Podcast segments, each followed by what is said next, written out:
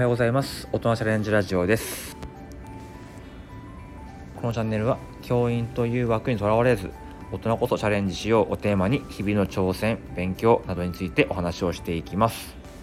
え本日はですね好きなことを次々と仕事にして一生食っていく方法という話をしたいと思います。え実はねこの同じタイトルの本を、えー、最近読んだんですね。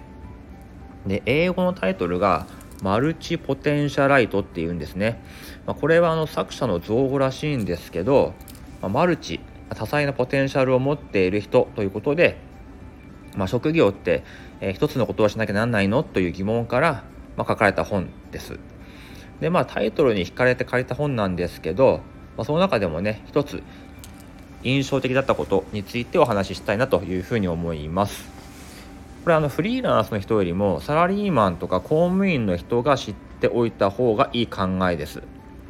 アインシュタインアプローチ、ね、アインシュタインアプローチと、えー、程よい仕事。これがキーワードです。はい、えまずは本のあらすじから、まあ、ちっちゃい子供に将来の夢はとかしたいことはって聞けば、まあ、ヒーローとか宇宙飛行士とかスポーツ選手とか答えますよね。でも大人もそれを聞いて「おお頑張れ!」とかっていうふうにま笑顔で答えますただ、まあ、中学生ぐらいになってくると「将来何したいの?」っていう質問はですね、まあ、早く選択をしろとか、えー、現実を見ろとかそういう意味が裏に込められていることが、まあ、多くなってきて、まあ、聞かれてる方もねプレッシャーになりますよねあとまあ大人の期待に沿うような答え自分が本当にしたいものじゃなくて、ま、こう言えば大人は喜ぶというかね、まあ、満足するんだろうっていうような答えを出すことが多いと思います。自分がね本当にしたいことを言って否定されるかもしれませんからね。でまた大人になってからも職業何してるんですか？とか、えー、聞かれることはあると思うんですが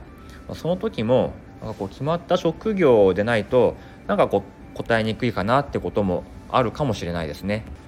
まあ、聞く方にはね悪いがなくてもそんなことってよくあると思います。でもそれっておかしくないですかっていうのがこの本書なんですね。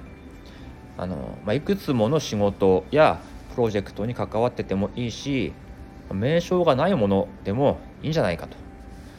それで本人の人生が充実していて生活もできているんであれば、まあ、それは素晴らしいことなんじゃないか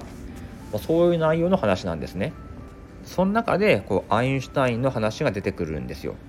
あの天才発明家アインシュタインというのは本業って役所の職員だったらしいんですよね。で役所の仕事っていうのは基本的には単調でしかも定時に終わるとそれほどストレスも感じないまんま仕事後の余暇に突入できるわけですその時間とか体力をいろんな研究にね当てていたということなんです。でこのアインシュタインのような生活をアインシュタインアプローチと呼び、えー、それができる働き方を、まあ、程よい仕事というふうにこの本は定義していて3つポイントがありました。で程よい仕事っていうのを定義1、えー、楽しくてなるべくやりがいや面白みのある分野であること、えー、で2、え、経済的な目標にかなう給料であること、え、3え仕事以外の興味を追求できる、え自由な時間とエネルギーが残っていることだそうで、まあ、週に80時間も働いたり1日の終わりにねぐったりしている。そういうのはもう程よい仕事じゃないってことなんですね。特にねあの自分が印象的だったのはですね2番ですね。経済的な目標にかなう給料であることということが大事かなと。え仕事をねバサッと辞めて別の道を選んだ場合生活をするためにすぐに結果を出して稼ぐ必要がありますよね。もうすぐに結果出さなくちゃってことで焦ったりとか。で好きなことをしたくて始めたものがだんだんね生活の重荷になっていくとか。ねこれ辛いことですよね。はい。だから、えー、しっかりね自分の生活基盤を維持するための給料を維持した上で何かしなさいと、まあ、そういう内容なんですね。まあ自分は今はねありがたいことにこのアインシュタインアプローチ的なえ程よい仕事の条件のもとで仕事できてるかなっていうふうに思っています。好きなことを費やす時間と体力を残したまんまえ仕事終わってますし、え仕事が終わった後もですねそのモヤモヤとかストレスを引きずることってあんまないですでこれはね意識して維持しなければいけないことかなっていうふうに思います。し、えー、いやいややってる仕事だったらやっぱり転職とかあと仕事に向き合う気持ちを変えなきゃいけないのかなっていうふうに思います。まあ4月からね職場変わりますけど、えー、どうなるか楽しみでもありつつちょっと不安ですね。不安ですけどまあ向こう行ってもねここまではやるここまではやらないっていう線引きをしっかりする。もしかしたら嫌われるかもとかっていう気持ちは、え捨てて、えここまではやるやらないという線引きをする。あとはねここは前向きに取り組むとかね、え目標をね決めてると、え自分の働き方をコントロールできるかなというふうに思います。はい、えー、ということでですね今日はアインシュタインアプローチの話をしました。